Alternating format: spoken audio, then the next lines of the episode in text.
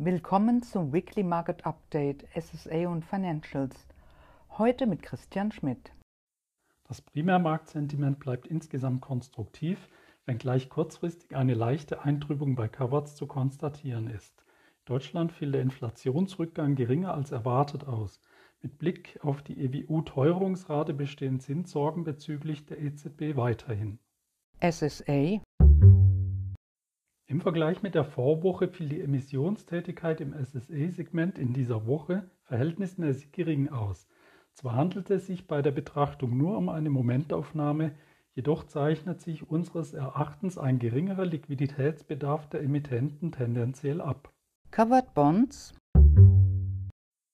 Die Emission einer dreifachen Tranche durch die kanadische TD-Bank erfreute sich einer ausreichend guten Nachfrage. Auch auf den exotischen Teil, ein Covered Bond Floater, traf dies zu. Die Volksbank Wien und die MÜHYP hatten größere Mühe, ihre Orderbücher zu füllen. Mit dem seit der Sommerpause anziehenden Primärmarktgeschäft kam auch wieder Schwung in den Sekundärmarkt. Senior Unsecured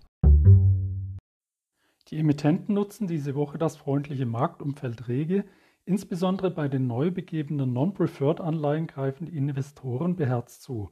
Vor allem mittlere und lange Laufzeiten befinden sich im Angebot. Dieses Muster sollte sich auch in der nächsten Woche fortsetzen. Die Publikation zu unserem Weekly Market Update finden Sie unter Research auf helaba.com.